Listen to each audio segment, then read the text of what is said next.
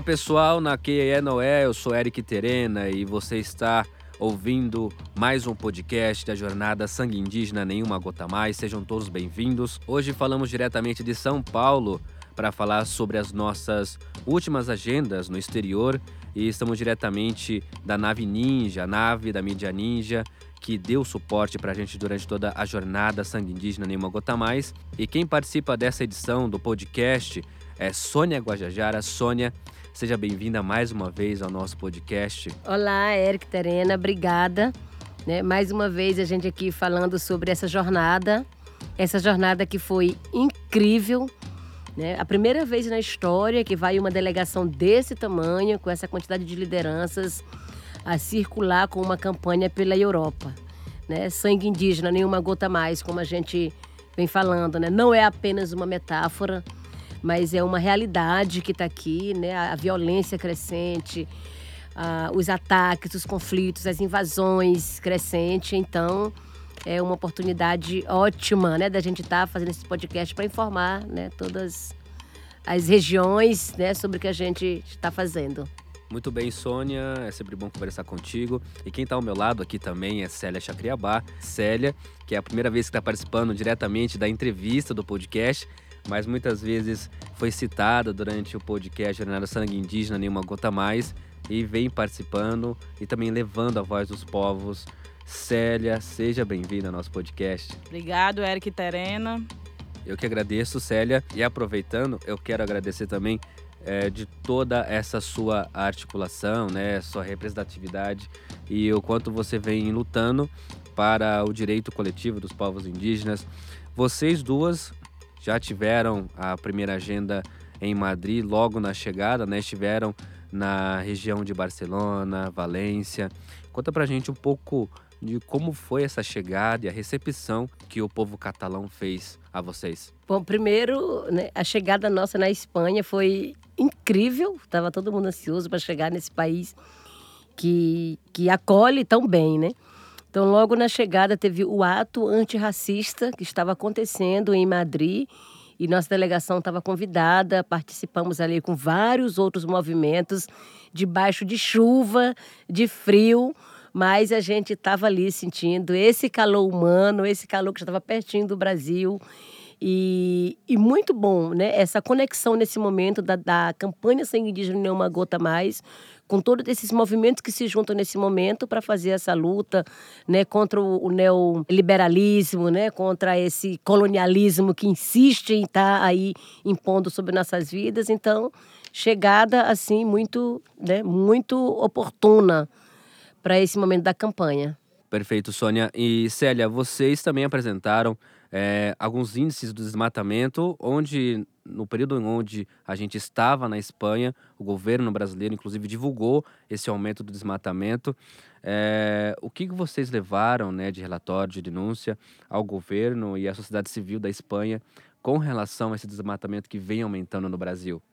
Foi muito importante esse lugar de diálogo, sobretudo com vários setores é, na Espanha, e chamando a Espanha para responsabilidade, já que ela assume no ranking número um é, do país que mais exporta soja do Brasil, é o primeiro país de toda a União Europeia, e isso é equivalente só na Amazônia. É preciso responsabilizar também pelo desmatamento na Amazônia, que é, só na Amazônia foram quase em torno de 10 mil quilômetros quadrados de desmatamento, isso significa quase um milhão de hectares, e a Espanha precisa se responsabilizar na verdade, isso significa que é quase 15 vezes maior do que a área de Madrid e 70 vezes maior do que a área de Valência. Isso foi muito importante porque se a gente pensa onde que o desmatamento começa, o desmatamento começa por nossas mesas, por nossa alimentação e o parlamento, é, as empresas e sobretudo os bancos acionistas da Espanha têm uma grande responsabilidade nisso. Agora, Sônia e Célia, a gente, durante toda essa passagem pela Europa, a gente sempre levava em pauta, né, é, responsabilizar aqueles que é, financiam e investem em empresas e que para que eles façam também um filtro mais apurado de, da onde está vindo a matéria, da onde está vindo o produto que, que é exportado e importado pela Europa. E diante de toda essa denúncia, de toda essa exigência de nós, povos indígenas, qual foi o posicionamento? A Europa ela conseguiu entender, foi meio difícil, alguns países a gente lembra que foi um pouco difícil, mas em outros é, se proporam a, a colaborar mais. Vocês têm essa referência também na Espanha? Sim, inclusive eu pude fazer agenda em Barcelona e Valência, nessa região da Catalunha, e, e ali a gente percebeu um maior engajamento dos parlamentares. Né? Houve uma renovação né, no, no, parlamento ali dessa região, onde eles têm um compromisso já mais, né, é, mais consciente sobre essa questão ambiental e essa relação do meio ambiente com a, a garantia da continuidade da vida, né?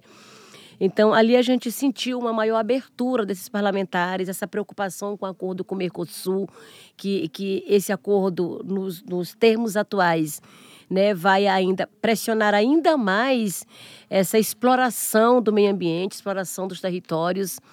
Né? Então, assim, foi muito importante a gente conhecer ali de perto também a luta que se faz na cidade, a luta urbana, né, para garantir ali os modos de vida das, dos, dos ribeirinhos, das pessoas que estão ali próximo ao mar, que também estão sendo expulsos pela especulação imobiliária, né, para atender resorts, hotéis.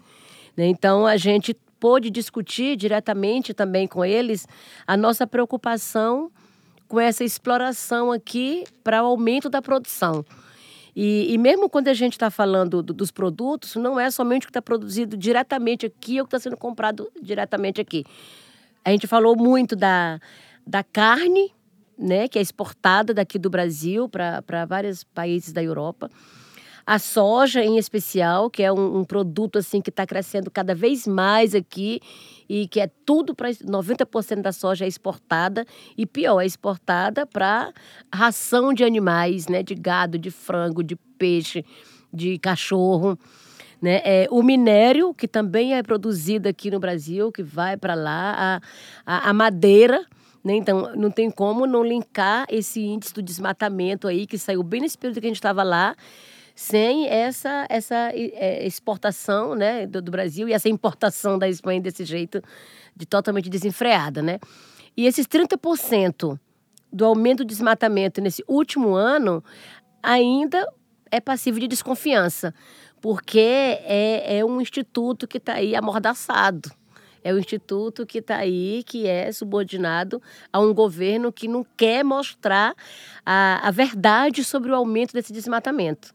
Né? Esse desmatamento, é, esses dados que foram apresentados agora também, eles ainda não, não verificaram ah, esse período pós-queimada. Que teve esses incêndios na Amazônia, que foi a partir de, de setembro, né? E a, até agora, então, os dados mostrou até agosto. Então, ainda, é, né, é, esse número pode ser muito maior. Então, essas alianças, né, essas redes que a gente está formando, é exatamente para a gente também é, comprometer, né, envolver mais pessoas para é, o, o, consumidor em si, né, olhar suas formas de consumo e de, de, de, de comida e de, de roupas, né, de, de vestimenta, para o que isso está produzindo aqui no Brasil. Né? Então, assim, para a gente, houve uma abertura em determinados locais, mas ainda há uma visão muito fechada, as pessoas não querem conectar essa exploração, esse consumo com um impacto direto que causa aqui diretamente na, nos nossos territórios, nas nossas vidas. Muito bacana. A gente já está já quase encerrando o nosso podcast. Antes da gente encerrar essa edição, Célia, eu gostaria que você fizesse um balanço, talvez, né, da nossa jornada e a nossa chegada aqui no Brasil. Nós fizemos 20 cidades, 12 países, 35 dias de jornada. Então, chegando no Brasil, nós já tivemos é, que enfrentar também, além da, da, das estratégias né, que o governo cria para desmobilizar nós, povos indígenas, retirarem nossos direitos, a gente ainda tem ainda o mercado. E para você, como que você relaciona essa luta e resistência dos povos indígenas é, com a jornada, com a nossa com o nosso retorno no Brasil, nossa base, nossa regional está fortalecida, vai ter mais ações, ano que vem, 2020, vai ter mais ações ainda. Que, que você tem para gente para trazer de novidade? Então é muito importante porque a jornada ela não começa exatamente agora. Nossa campanha Sangue Indígena Não é uma Gota Mais, ela começa na verdade em janeiro com a primeira munição que o governo Bolsonaro atingiu foi para nós povos indígenas. Então é muito importante que nós somos também o primeiro a reagir e nós tem dito muito que a primeira pessoa que o governo Bolsonaro atacou foi uma mulher e as pessoas perguntam quem é essa mulher. Foi a Mãe Terra e quando atinge a Mãe Terra, os povos indígenas se levantam porque nós entendemos que nosso território é nossa morada coletiva e nós temos feito essa pergunta também para a sociedade europeia de pensar quantos corpos indígenas esse voto segue matando, porque a gente percebeu que também todos os países, sobretudo a Suíça, a Espanha, dentre outros, é, Bolsonaro foi majoritário nas eleições, tanto no primeiro turno como no segundo turno. Então é importante pensar agora chamar as empresas para responsabilidade, mas a gente entende que não é apenas o poder executivo, legislativo e judiciário que hoje ele percebe como um importante poder. A luta, sem dúvida, é um quarto poder potente e nós vamos seguir aqui marchando também no Brasil, seguindo na nossa jornada em nossos territórios, em defesa da vida, mas é muito importante reconhecer que nós, povos indígenas, somos em torno de 5% da humanidade e nós asseguramos em torno de 82% da biodiversidade e essa responsabilidade, como Sônia bem já falou, não é justo que seja só nossa. A humanidade, a sociedade brasileira precisa se levantar e fazer essa reflexão reflexão profunda muito do que nós trouxemos de lá, sobretudo no acordo Mercosul, nos termos atuais, que nós precisamos suspender, porque isso significa um prêmio para o atual governo Bolsonaro seguir com genocídio institucionalizado aqui no Brasil. E nós precisamos também pressionar, assim como nós pressionamos também a União Europeia, a necessidade de cada país se criar uma lei para coibir, punir, dar rastreabilidade e transparência nos produtos de commodities que são produzidos em área de conflito, para que não fomente trabalho escravo, não viola, viola os direitos humanos e, sobretudo, o direito das mulheres. É muito importante que nesse cenário nós voltamos fortalecidos. As pessoas perguntam se nós estamos cansadas. E Sônia bem disse que nós sentimos cansadas de assumir essa responsabilidade sozinha. Estamos aqui na nave coletiva e a gente acredita que é pelos movimentos sociais, é por essa potência da soma que nós vamos derrubar o fascismo. E derrubar o fascismo não basta apenas dizer que está com os povos indígenas. Precisa ser uma luta anticapitalista e contra o sistema. Prefeito Célia, Sônia, quero agradecer também pela sua presença e participação é, do nosso podcast. Lembrando que essa edição, a partir de agora, fica fixa, né? Você gostaria de fazer alguma consideração final? É, lembrando também que é, estávamos em duas lideranças durante a jornada, né, cada uma de, de, uma região diferente. Eu quero agradecer você e também a outros que participaram desse podcast. Muito obrigado, Sônia. E a partir de agora a gente segue. No nosso próximo podcast, vamos falar sobre saúde indígena Inclusive, se você quiser falar um pouquinho mais sobre essa no, essa no, esse novo problema, né, que vem que é acontecendo é no Brasil, já há muito tempo tá, o governo já está querendo rediscutir esse desmonte da saúde indígena. Se você quiser fazer alguma consideração agora sobre isso que está acontecendo, também fica livre. Então, é, chegamos aqui, né, dessa jornada, estamos aqui na Nave Ninja, já nesse Festival Ninja, que é esse festival incrível, tecendo redes, né? São várias conexões e nós indígenas não podemos estar fora dessa nave, né? A gente quer estar junto nessa construção coletiva para combater né, o racismo, combater esse capitalismo e, principalmente nesse momento de Brasil, combater o fascismo. Né? E é exatamente essa força, essa, essa unidade dos movimentos é que, que vai conseguir né, colocar esse governo abaixo. E nós, claro, nós vamos seguir com o podcast agora. Já foi uma, uma reação bem boa dos nossos povos, dizer que foi um informe né, muito bom de, de, é, né, de atualizar sobre tudo o que está acontecendo em todos os lugares. O movimento indígena tem esse papel de informar suas bases, como também formar essa conexão com outros, com outros movimentos. Né? Estamos é, nesse momento bem urgente aqui, que é essa luta pela, pelo subsistema de saúde indígena, que nesse momento está sendo totalmente atacado, desmontado pelo atual governo. Né? Bolsonaro não quer saber de política pública, mas pior para nós, que não é só um desmonte das políticas públicas, não é somente um desmonte de direito, mas é de fato um desmonte né, dos nossos modos de vida. Porque quando nega o território, quando ataca o território, quando nega uma saúde diferenciada, está negando os modos de vida dos povos originários. E a gente precisa se manter mobilizados, vigilantes, atentos, né, para a gente poder fazer o enfrentamento como tem que ser feito.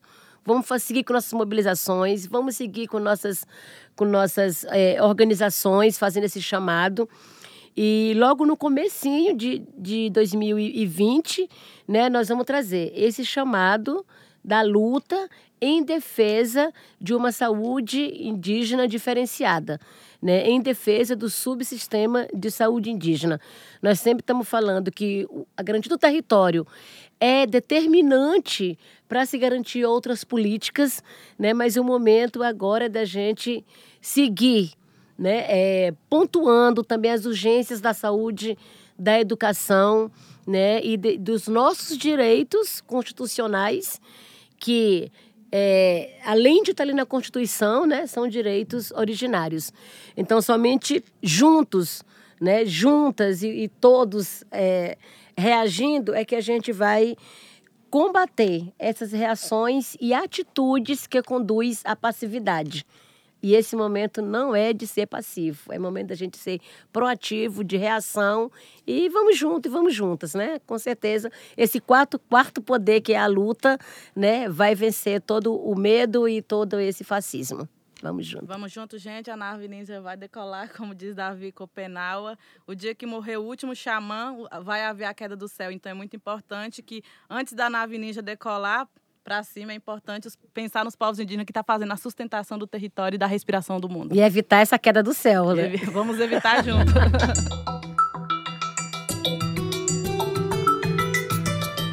Perfeito. Esse foi o podcast Sangue Indígena Gota Mais, falando sobre a Espanha. Quem estava como convidada aqui era Célia Chacriabá e também Sônia Guajajara, contando um pouco mais de como foi a nossa passagem pela Espanha e também sobre a nossa jornada pela Europa. É, a partir de agora, nós estamos é, iniciando uma nova fase da jornada. Nosso podcast vai continuar. Semana que vem a gente traz mais informações falando sobre a saúde indígena e também falando sobre a comunicação, estreitando também esses laços entre comunicação, luta indígena e construção da nossa nova história e contando por meio das etnomídias. Agradeço a vocês que nos acompanharam durante todo esse trajeto, os 12 países, e que a partir de agora você também pode acessar o nosso podcast pelas nossas redes sociais. Acesse facebook.com.br Mídia Índia e também Mídia Índia no Instagram e também no Twitter. Acesse nossas redes sociais pela PIB Oficial no Instagram e também Mídia Ninja. Nós falamos diretamente da nave coletiva, a nave Ninja, em São Paulo. E a partir de semana que vem, nós nos encontramos em outro lugar. Até mais, eu sou Eric Terena e essa foi mais uma edição do podcast Sangue Indígena Nenhuma Gota Mais.